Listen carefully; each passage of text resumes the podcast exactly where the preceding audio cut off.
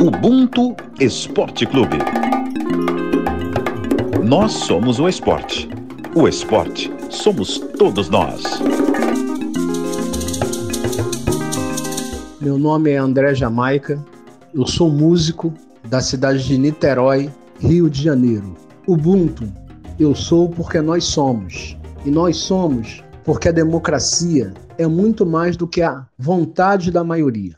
A democracia é a representatividade das minorias. No Brasil, nós negros somos tratados como minorias, ainda que sejamos a maior parte da população do país. Então, democracia não é uma questão de quantidade, é uma questão de representatividade.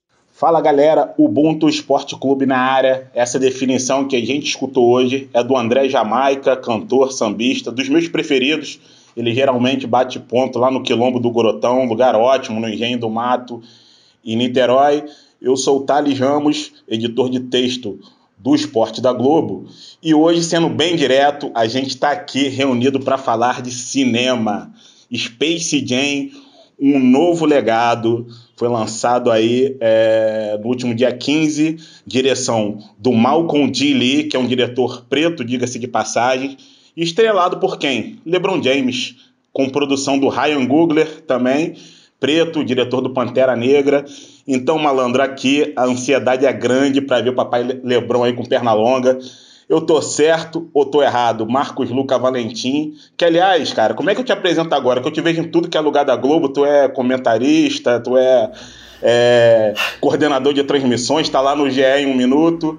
Seja bem-vindo, irmão. Tu tava certinho até começar o deboche, né? O que é já de praxe, mas tá tranquilo. Bom dia, boa tarde, boa noite, boa madrugada a todo mundo que tá aqui assistindo, tá ouvindo a gente. Cara, eu posso falar com tranquilidade que esse é seguramente o filme que eu mais vi na vida. Então, se vocês que vão assistir aí Space Jam 1 para entrar na, entrar na onda para ver o 2 na sequência e me chamarem para assistir, eu sou um cara chato, não me chamem, porque eu sei as falas de cor.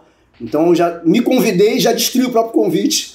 Mas, enfim, vamos nessa. Papo muito bom, um paralelo muito, muito único que a gente vai traçar aqui. Muito satisfeito de estar com vocês hoje. Pedro Moreno, esse sim tem função definida, comentarista aqui do, do esporte da Globo, né, Pedrão? Pedrão, que é torcedor do Miami Heat, torceu muito já para papai Lebron, né, Pedrão? Fala aí. Já, foram anos maravilhosos torcendo por LeBron James, torcendo pelo Big Three do Miami Heat, com Chris Bosh, com Dwayne Wade, mas acabou, né? Mas feliz de estar aqui de novo com os amigos para falar de basquete, falar de LeBron James, é, falar de cinema e de Space Jam, que é, sem dúvida marcou a infância de todos nós.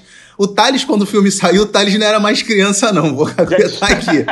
Mas tirando o Thales, a gente era criança, então assim, marcou a nossa infância. Já tinha 14 anos, né? Jogava Back ali do, do, do, São José, enfim. Já não já tava era, mais vendo desenho, né? Já, é, já era um atleta em formação, mas lembro muito desse filme e até revi recentemente. Essa torcida que vocês ouviram agora é da Renata Sofia, que é nossa convidada aqui hoje, roteirista aqui do Grupo Globo, Renatinha, bem-vinda. A última vez que eu te vi, né, Renatinha, a gente estava num dia lindo, ensolarado, lá no, né, no encontro do AIO, encontro negro de contação de histórias, vários hereis correndo para lá e para cá, feijoada, cerveja, sua mãe estava lá, saudade Ai, de você. Gente. Quando, eu conheci seu herezinho lindo, aquela criança, gente, enfim.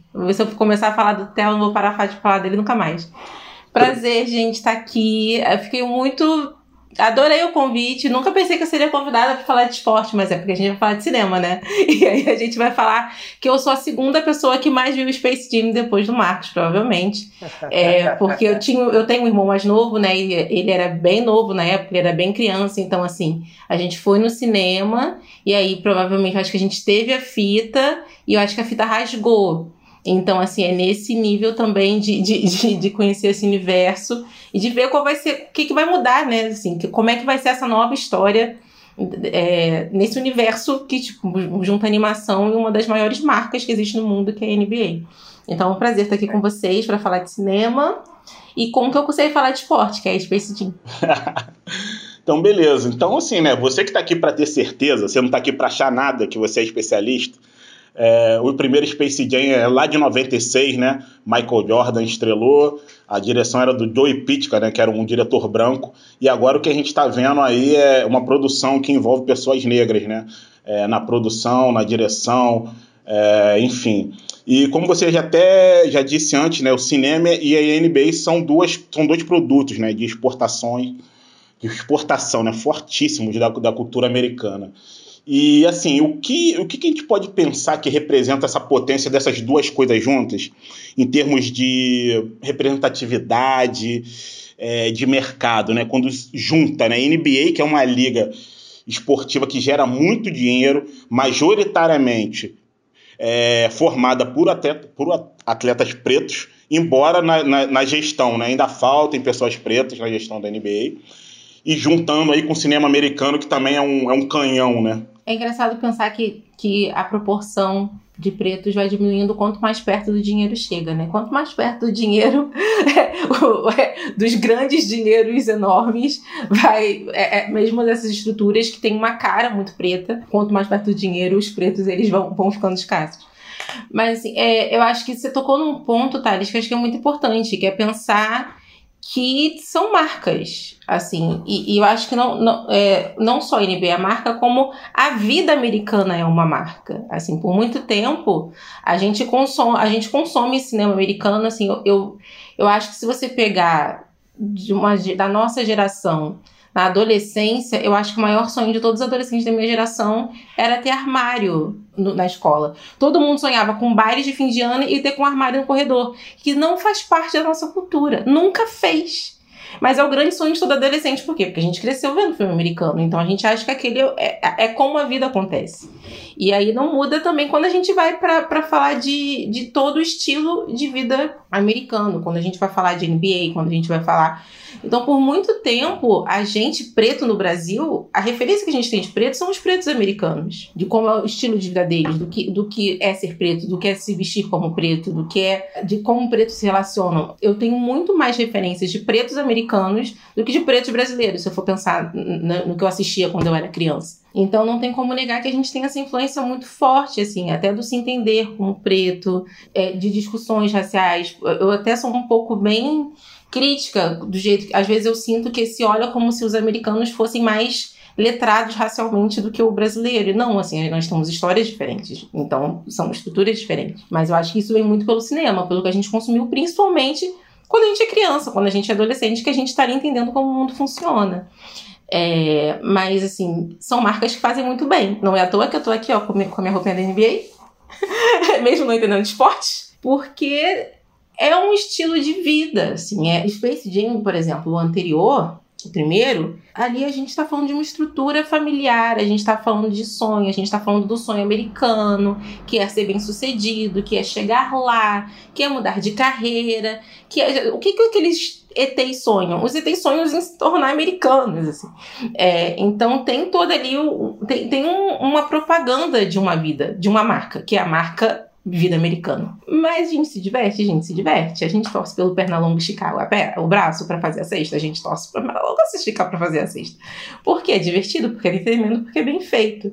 Então acho que a gente não pode é, ignorar o quão importante é agora a gente chegar e vai ter, e ter esse lançamento com mais mãos pretas fazendo, né? Mais do que foi lá atrás. Lá atrás, se já foi importante para nossa geração assistir um filme com Michael Jordan como protagonista, hoje assistir com o LeBron com mãos pretas escrevendo é mais importante ainda. Assim, acho que a gente não pode ignorar isso. Isso que você falou é, é importantíssimo, o Thales também destacou lá no início, que é a questão do, do envolvimento dos negros nesse filme, que eu acho que talvez seja a grande diferença entre esse Space Jam e o primeiro. Assim. Eu ainda não assisti o filme, mas pelo que a gente vê dos trailers e o que a gente viu de sinopse, é, é um roteiro que ele é que ele é, ele é feito com, com personagens majoritários, óbvios que não são desenho, majoritariamente são negros.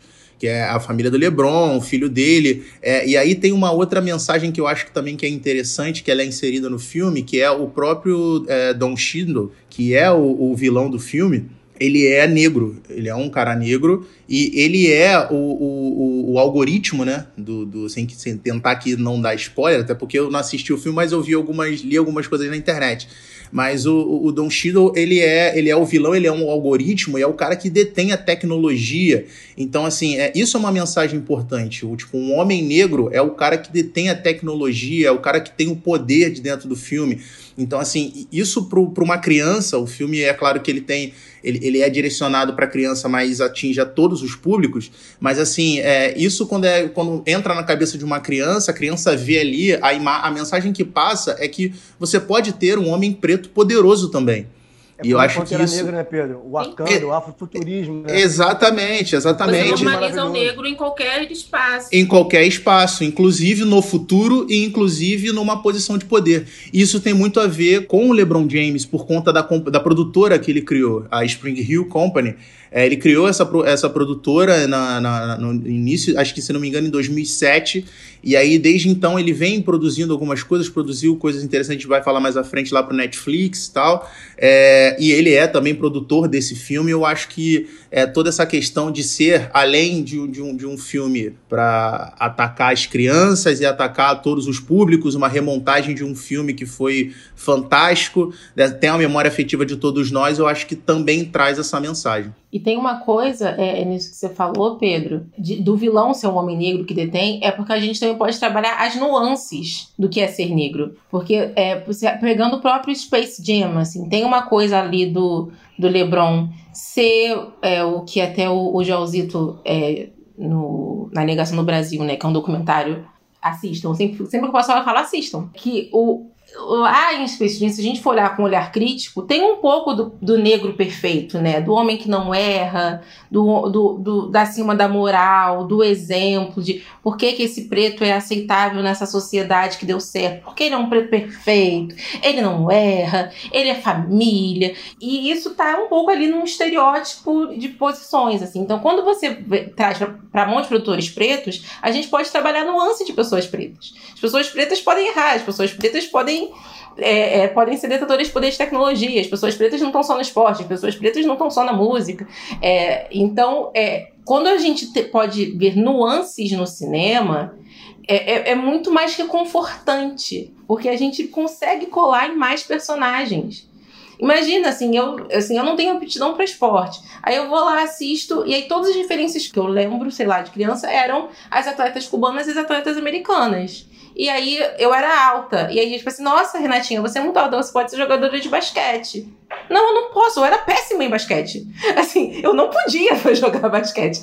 É, então, quando você tem um, um, filme que você fala de nuances, quando tá, tá na mão dos, dos produtores pretos, e você vê diversidade no que um preto pode ser, pô, isso faz toda a diferença. É isso. A Luana Xavier, ela mandou uma sonora aqui pra gente, né? Atriz, apresentadora e ela fala sobre isso, justamente sobre a importância de ter pretos na gestão do processo, dirigindo pretos também, e falou um pouquinho também sobre a importância do Space Jam, o legado. Eu tenho que dizer que eu assisti o Space Jam 1, eu devia ter ali em torno de 9 ou 10 anos, e eu lembro quanto foi importante para mim ver aquele cara, Michael Jordan, estando em meio àqueles personagens de desenho animado que eu já adorava o quanto foi representativo para mim ver aquele homem negro, embora naquela época eu não tivesse ainda esse entendimento e esse letramento racial que eu tenho hoje em dia, até porque estamos falando de uma criança de 9 ou 10 anos.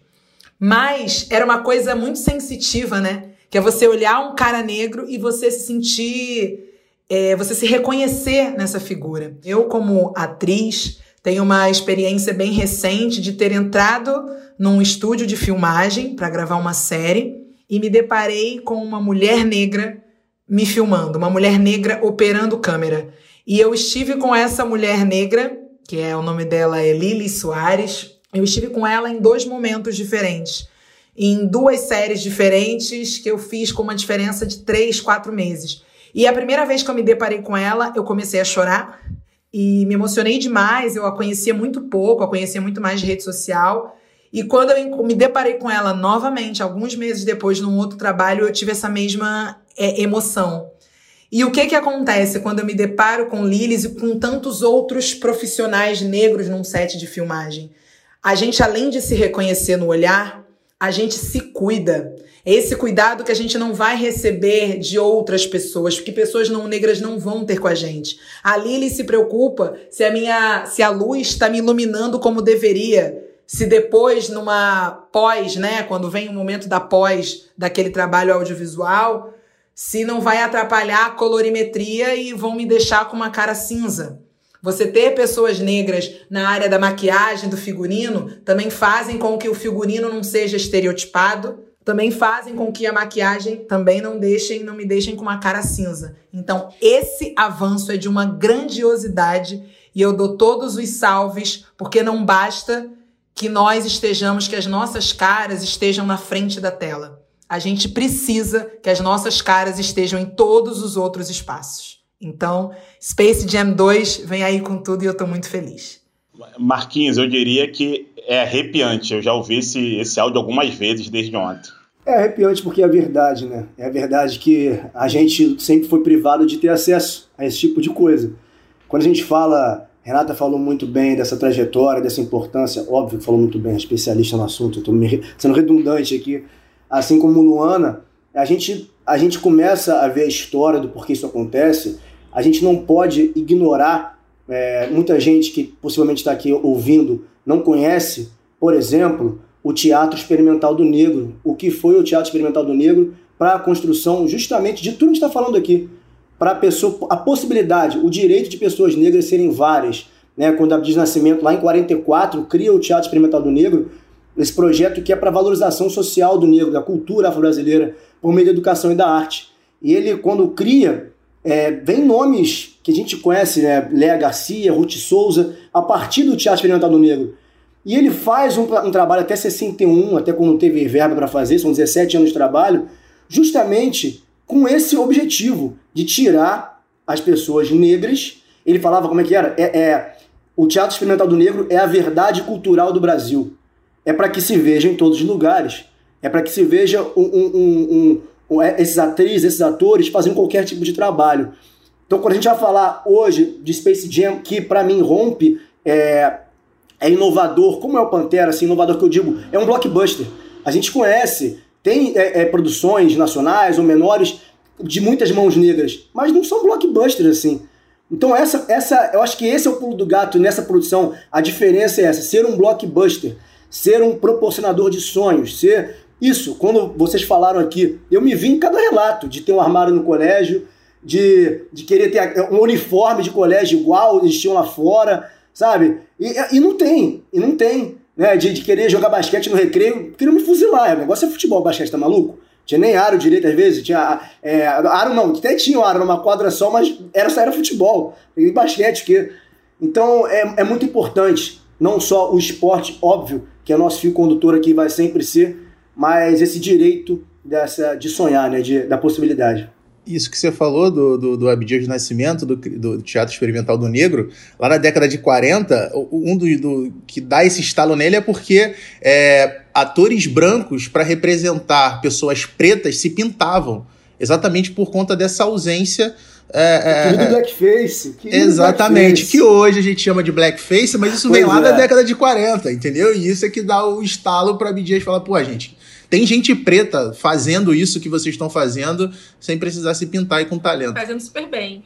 Exato, é, exato. E, isso que o Marcos falou do, do blockbuster, eu acho que é muito importante destacar também. Até do ponto de vista de quem sonha em fazer cinema. Sei lá, eu, por exemplo, eu, Renata. Eu cresci vendo Sessão da Tarde. Eu cresci vendo TV aberta. Assim, eu cresci vendo filme blockbuster. É o que eu, e assim, é, eu queria falar para muita gente. E aí, quando a gente vai falar de filmes que falam para muita gente, qual, é o cenário que a gente tem? Eu sou da geração da UP, assim. Renata, qual é o maior sonho da sua vida? Escrever um filme pra UP. Porque foi o que eu cresci vendo. É o filme que fala para muita gente. Eu acho que a gente é muito importante destacar isso que o Marcos está falando. A gente é. A gente vive numa sociedade que os blockbusters existem. Então, por que, que é, não, o cinema preto, um cinema muito experimental, que só passa em festival? Assim, eu não tô diminuindo o festival, pelo amor de Deus, por favor, não, não, ninguém pega essa minha fala e fala, Renata, tá odiando o festival e tá diminuindo. Não estou falando isso. Eu só tô falando que a gente pode fazer tudo. É, eu acho que é, é, essa, essa introjetar isso. A gente pode fazer tudo. A gente pode fazer o filme mais assistido da Marvel. Pantera Negra é o filme mais assistido da Marvel. A gente pode fazer qualquer coisa, do, do, do, do, do experimentalzão ao blockbuster. É o que você quer? Vai lá. Importante, né, Renatinha, a gente, é, assim, é, nessa questão da formação do público, é porque, mesmo que depois de mais velho a gente goste de filmes menores, filmes que sejam mais minimalistas e tal, mas, cara, todo mundo começa a gostar de cinema vendo filme pipoca, filme blockbuster. Então é, é, é importante para a gente ter é, esses caras equivalentes brancos né, do cinema americano, ter pessoas pretas também. Porque a formação de público vem a partir disso. Né? Depois, se você quiser ver filmes menores e tal, é o gosto seu. Mas, pô, ninguém vai se apaixonar. Mas a nossa carinha tem que estar na sessão da tarde também. Exatamente. Exatamente. É onde chega a massa, né? É onde tá, isso. eu ia falar isso agora, é onde tá a massa consumidora. A massa consumidora é, tá nisso aí, tá nesses, nesse, nesses espaços. E a gente tem que estar tá ocupando esse espaço também. E... Blockbuster mal bem é democrático, né? Acaba chegando a todo mundo. É isso, exatamente. É, tem uma sonora que o LeBron deu na premiere do, do filme também que eu acho muito interessante, apesar dela não ser muito grande, mas ela ele fala sobre algumas coisas que são típicas do, do, do nosso universo, né? Da formação de famílias pretas, da, disso que a gente falou aqui agora, de como é importante é, essa questão de ter caras pretas na tela. E, enfim, o LeBron, fora do basquete, ele é um cara que está construindo né, um legado interessante assim. Então eu acho que é, é uma boa introdução para o assunto.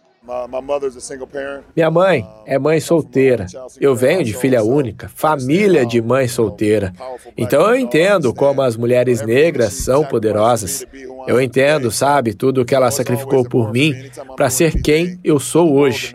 Então você sabe, é sempre importante para mim, sempre que estou fazendo algo, que o mundo tenha a oportunidade de ver que eu destaco isso. E esse é um ponto que é destacado nesse filme. É, quem dublou essa sonora aí foi o Lucas de Sena, é, Pedro e, e, e, Marquinhos, né? Acho que depois daquela dublagem lá do Diego, do Mohamed Ali, eu acho que essa daí tá competindo, hein, cara? Os caras estão vendo quem é o Denzel Washington, quem é o Sidney Poitier aí do, do Ubuntu. Os caras botam uma entonação na frase. Mas é isso, né? Lebron falou, né? É importante quando a gente faça algo grande que a gente tenha a cara preta lá na tela. Cara, é. O, assim, eu sou, sou suspeito para falar de LeBron James, sou fã do LeBron e eu, eu, acho fantástico demais cada vez que eu vejo ele sendo mais exaltado, porque eu sou fã do LeBron de uma época em que ninguém gostava do LeBron. Assim, é, é, hoje é estranho falar isso, mas houve essa época. Houve uma época em que as pessoas não gostavam do LeBron. Basicamente só gostava do LeBron quem torcia pro LeBron. É, ele era tido como cara marrento, como, enfim, todo aquele estereótipo que a gente já está acostumado a ouvir do preto. É, ele, esse estereótipo ele era, ele era levado ao LeBron e depois o LeBron se tornou dentro de quadra tudo que ele se tornou e fora de quadra também. Eu falei lá atrás da criação dessa companhia dele, a Spring Hill Company. É, eles vêm produzindo muita coisa legal desde então. Se eu não me engano, foi criado em 2007, mas teve uma fusão, acho que em 2014, se eu não me engano. E eles vêm produzindo muita coisa legal. E produziram para HBO o documentário do Muhammad Ali em 2019. Produziram o Playbook Netflix 2021.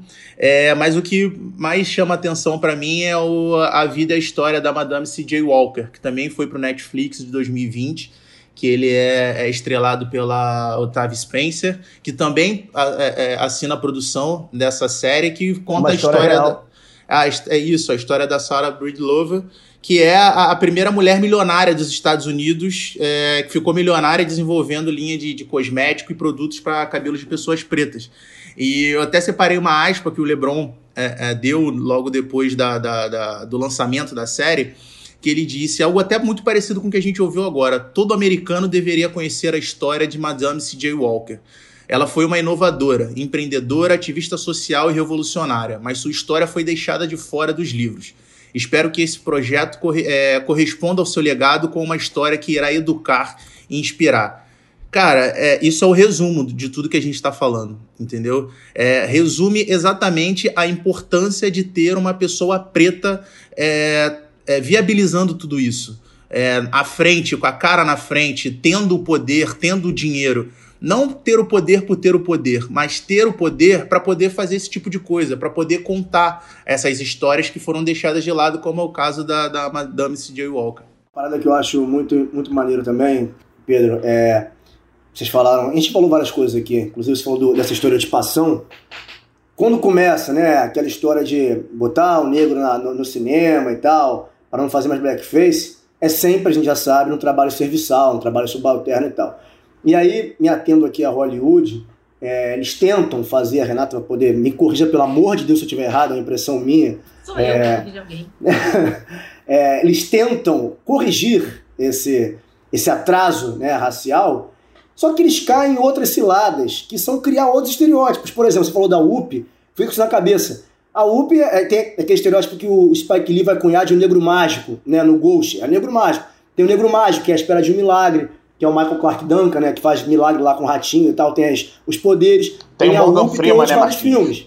O amigo do protagonista. É, não, o amigo tem, do protagonista. Tem, tem, tem o negro que precisa de um branco para salvar. Tem o papel do Morgan Freeman, né? Que é sempre o cara cerebral. O Deus, né, é.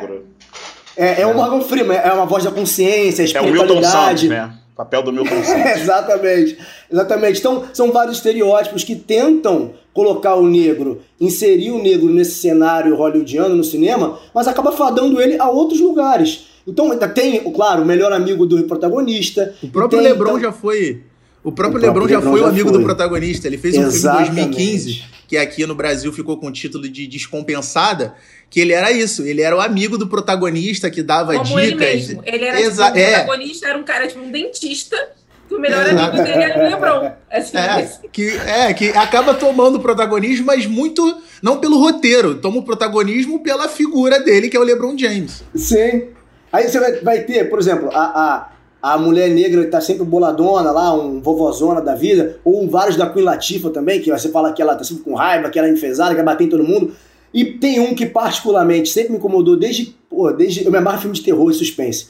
Cara, o negão, ou ele não é o primeiro a morrer, ou ele é o que morre da forma mais brutal, cara. Ele é esquartejado, içam ele com um gancho no pescoço, jogam no além. Ele é sempre brutalizado. Então, eu, isso sempre me horrorizou. Então, quando a gente fala não, é, dessa parte esportiva, né, que a gente está falando aqui do LeBron, é o esporte levando esse tipo de narrativa, conduzindo esse tipo de história, também servindo para espelho. Não só é mais um rompimento de mais um estereótipo. Lá vai o LeBron lá enterrar, que nem Michael Jordan foi. Não é. Por tudo isso que o Pedro falou, pelo trabalho do LeBron e pelo porque o LeBron já representa essa construção de um legado que já é grande e só tem só tende a aumentar por conta disso tudo. É, é, eu acho legal pensar também, assim, foi o que eu comecei falando, né? Eu acho que é, a, a lo... existem lógicas muito diferentes, assim, até porque a nossa, a, a, nossa história de como a questão, nossa questão racial funcionou é muito diferente da questão racial nos Estados Unidos, que houve uma segregação oficial, que houve. E aí houve uma organização por conta da segregação, enfim. Mas é muito interessante, eu, eu, eu acho muito interessante ver como o LeBron é, entende que ele é um. Ele é um, um ícone de uma cultura pop, de uma cultura popular de um momento. Assim, ele é um jogador de basquete, mas ele entende isso que por ele ser um jogador de basquete de destaque, ele faz parte de uma cultura de um momento, assim. Porque às vezes a gente. É, é, é, eu falo isso muito com, com, uma amiga roteirista também. Que às vezes as pessoas falam muito de cultura popular, de, de cultura pop, tipo, de música, de música pop, de cinema, tanana, e, e acha que esporte não faz parte de cultura pop. Gente, esporte é muito cultura pop. NBA é muito cultura pop. Então acho que o LeBron ele tem essa consciência de como ele mesmo, mesmo como atleta, ele faz parte da formação dessa cultura. Então todo esse legado que ele traz, um, um cara que tá que, que, é do esporte, preocupado em fazer cinema, ele sabe muito quem ele é, sabe? Ele sabe muito a história da história que ele vem. Ele sabe muito o legado que ele tem para frente. Ele faz parte de uma cultura como um todo, assim. Então é muito interessante ver todos os pontos que ele ataca, assim. Também tem, tem ele também tem uma coisa ali de educação, porque também é um modelo que eles têm lá de, de enfim, como eles funcionam. Mas é muito, eu, eu, gosto muito de ver como o LeBron ele se entende como um ser de uma cultura, mais que ah, eu sou jogador de basquete, ah, eu sou empresário. Não, ele é um elemento cultural importante do nosso momento, assim, e ele ataca esses lados todos. Só arrebatar isso que a Renata falou, é, tem uma entrevista, se não me engano, do Dwayne Wade, que o Dwayne Wade fala isso sobre o LeBron, dos tentáculos do LeBron é, que é, ele tenha total noção do que ele é, ele abrange tudo, ele abraça tudo, ele vai se expandindo. Mal ou bem o que a gente vê hoje também o, o próprio Lewis Hamilton fazendo. Ele poderia, dentro da fortuna dele, dentro do tamanho dele, ele ficar na dele, gastar o dinheiro dele, ele já tem uma fundação, poderia tocar a fundação dele. É, tem vários outros atletas que fazem isso, que ó, não tem nada de errado nisso.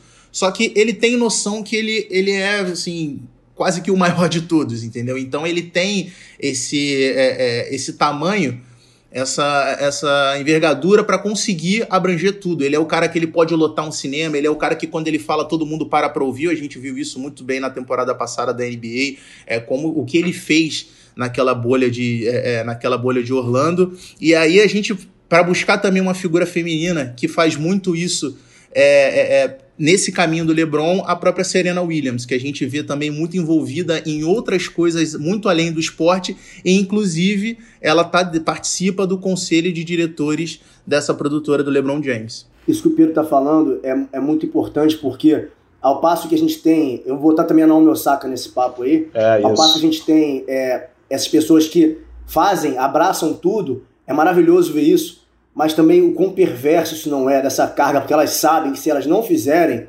não vai ter alguém com esse tamanho que vai fazer e vai ter um impacto. E por isso também a Naomi Osaka teve que teve, né? A gente até debateu a exaustão aqui, né, três ou quatro episódios atrás, se não me engano, falando sobre essa situação mental do atleta negro. Então, é, é por isso também que a gente fala que tem que ter mais pessoas dessas, para que essa responsabilidade seja compartilhada, para que a gente não adoeça, né? Mais projetos negros para que né, esses espaços, poucos ainda negros, não arquem com todas as consequências, porque quando o negro erra, sabe que todo mundo paga, mas quando acerta, esquece que acertou. Né? Então é por isso também, para que as pessoas se aliviem, sabe? Para que todo mundo cumpra um pouco e faça honrar o legado dos que se foram já. Sem, sem contar a responsabilidade, né, cara? É de saber que. Eu não sei se a gente vai ter um próximo Lewis Hamilton, eu não sei se a gente vai ter uma próxima Serena Williams, entendeu? Então Exato. acho que eles, de certa forma, também carregam um pouco essa responsabilidade. E nunca é demais lembrar que já tem trailer aí da série da Osaka rolando. Daqui a pouco a gente vai ter Osaka aí em série. É, a Aline Borges, que é atriz, e o Jefferson D, que é diretor, eles mandaram aqui também é, duas sonoras pra gente bem legais. É importante a gente olhar para esse lançamento mesmo e entender a importância de pressionar, pressionar, pressionar, fazer barulho, é, chamar atenção para essa necessidade. A gente aqui no Brasil, a gente a gente anda muito devagar, né? A gente ainda tem pouquíssima representatividade negra nas telas, na indústria cinematográfica. É, é até vergonhoso, né? A gente olhar para isso, porque se a gente é a maioria da população, a gente não pode não ser representado dessa maneira, né? A gente não pode não se ver então é, é urgente que a gente olhe para isso e que a gente faça pressão, que a gente instigue a reflexão para cada vez mais a gente ocupar os espaços. A gente tem profissionais talentosíssimos, a gente tem é, gente preta fazendo arte, fazendo roteiro, é, é, escrevendo e, e não tem espaço, né? A gente não vê, o resultado é, é muito, é muito pequeno, né? E aí, pessoal do Umbuto, Spot Clube, aqui quem está falando é Jefferson D., cineasta, diretor do M8, agora já, já chegando o nosso filme sobre Luiz Gama, o Doutor Gama, estreia em agosto. Estou aqui só para dizer a importância de apontar, de fazer uma reflexão sobre as nossas próprias narrativas. Né? Então, a chegada agora, por exemplo, do Space Jam 2, com direção negra, com elenco negro, um filme de entretenimento, um filme para a família, um filme para as crianças, é, enaltecendo a questão do esporte, que é tão fundamental e que a gente também tem uma ligação muito forte no Brasil, nós negros, né? temos essa muitas figuras negras no, no esporte, muitas mulheres, muitos homens, e é legal essa ligação entre o cinema e o esporte, acho fundamental, principalmente para as nossas crianças. É isso. Viva o cinema e viva, sobretudo, o esporte, viva nossas narrativas que se dão nos campos, nos games, no cinema e na nossa vida. É isso. Beijo a todos e todas e todos Fiquem em paz. É isso aí. Antes de mais nada, antes de mais tudo, Jefferson D foi a primeira pessoa que eu conheci fazendo audio, no audiovisual, né? Quando eu tava ali trocando de carreira, porque eu tenho uma vida antiga, tenho uma ex-vida de jornalista. e aí, quando eu fui dar a minha virada, foi, eu recebi consultoria do Jefferson da, da Cris Arenas, os dois pela Buda. Foram as primeiras pessoas, literalmente, do audiovisual que me abraçaram. Então, assim, um beijo pro Jefferson D. é eu acho que tem, tem uma coisa engraçada, né? Quando até o que o, que o Marcos falou até antes da, da, das sonoras, de como, tá bom, gente, a gente não vai fazer mais blackface, vamos botar uns pretos aqui nessas histórias. E aí começou a aparecer preto de um jeito muito zoado, assim, nas histórias, né? Do, do e, e aí eu, eu, me caiu uma ficha, quando eu tava até conversando com, com um amigo, antes até de eu trabalhar como roteirista é, ele falando, tipo assim, ah, não, porque na minha escola nunca estudou nenhuma pessoa negra. Então eu não convivi com pessoas negras. E aí você para e pensa que, tipo, realmente tem uma galera que fazia audiovisual que não conviveu com pessoas negras. Então elas escreviam uma história inteira sem aparecer nenhum preto, porque elas realmente elas realmente viam as pessoas pretas naqueles papéis que elas escreviam, assim. Elas não tinham construído é normal, outro. Né? É, não, é, não tem um outro imaginário. O imaginário é, que elas têm de mundo era aquele, assim, por mais que. Não, é, é, eu sou roteirista, assim, a gente trabalha nossa criatividade. Eu não escrevo só histórias autobiográficas. É, é nossa reflexão sobre o mundo, sobre o que a gente vê, sobre o que a gente pensa, sobre como a gente quer que o mundo seja. Mas a gente tem o nosso repertório. A gente não pode também ter essa soberba de achar que nós, roteiristas, temos todo o repertório do planeta. A gente não tem. A gente tem o repertório que a gente viveu, que a gente tem interesse em consumir e tudo mais. Então, quando o, o, os pretos apareciam no repertório de quem fazia existia. E assim, aí quando eu vou escrever uma história, eu nunca estive numa sala sem uma pessoa preta. Porque se eu estou na sala, tem pelo menos uma que sou eu. então, o ponto de vista que eu vou trazer é totalmente diferente. O ponto de vista que produtores pretos vão fazer sobre Space Jam vai ser totalmente diferente do que o outro, que, que, foi, que foi feito por mãos brancas. É, então, é, essa coisa da. Tanto também que, que no primeiro áudio a gente ouviu na primeira sonora da emoção de você chegar num lugar e ver outro preto, assim, é muito doido essa coisa de você chegar é, é, num lugar e você vê outro, e quando você vê vários, então você pensa: Meu Deus, eu não acredito que eu estou vivendo isso. Uma sala com 50 pretos que querem escrever, eu não acredito que eu estou vivendo esse momento. É, e, então faz toda. Você começa a pensar que não tem, né? É, não, e você acredita. Eu acho que é muito cruel isso. Assim, no ano, no ano que, eu, que eu comecei a trabalhar com audiovisual, foi o ano que saiu uma, uma pesquisa do Instituto Gema falando nenhuma, nenhuma roteirista negra escreveu nenhum dos, dos, das maiores bilheterias do Brasil.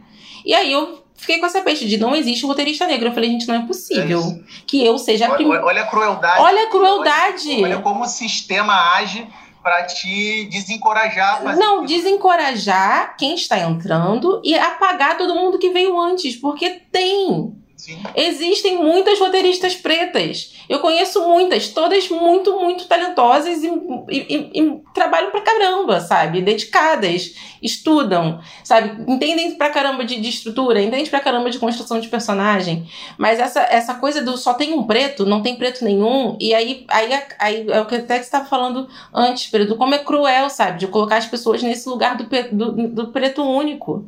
É cruel com todos os outros pretos que são apagados e é cruel com a pessoa que está no lugar do único, porque ela não pode errar, ela é responsável por toda, por toda a negritude, está nas costas de uma pessoa.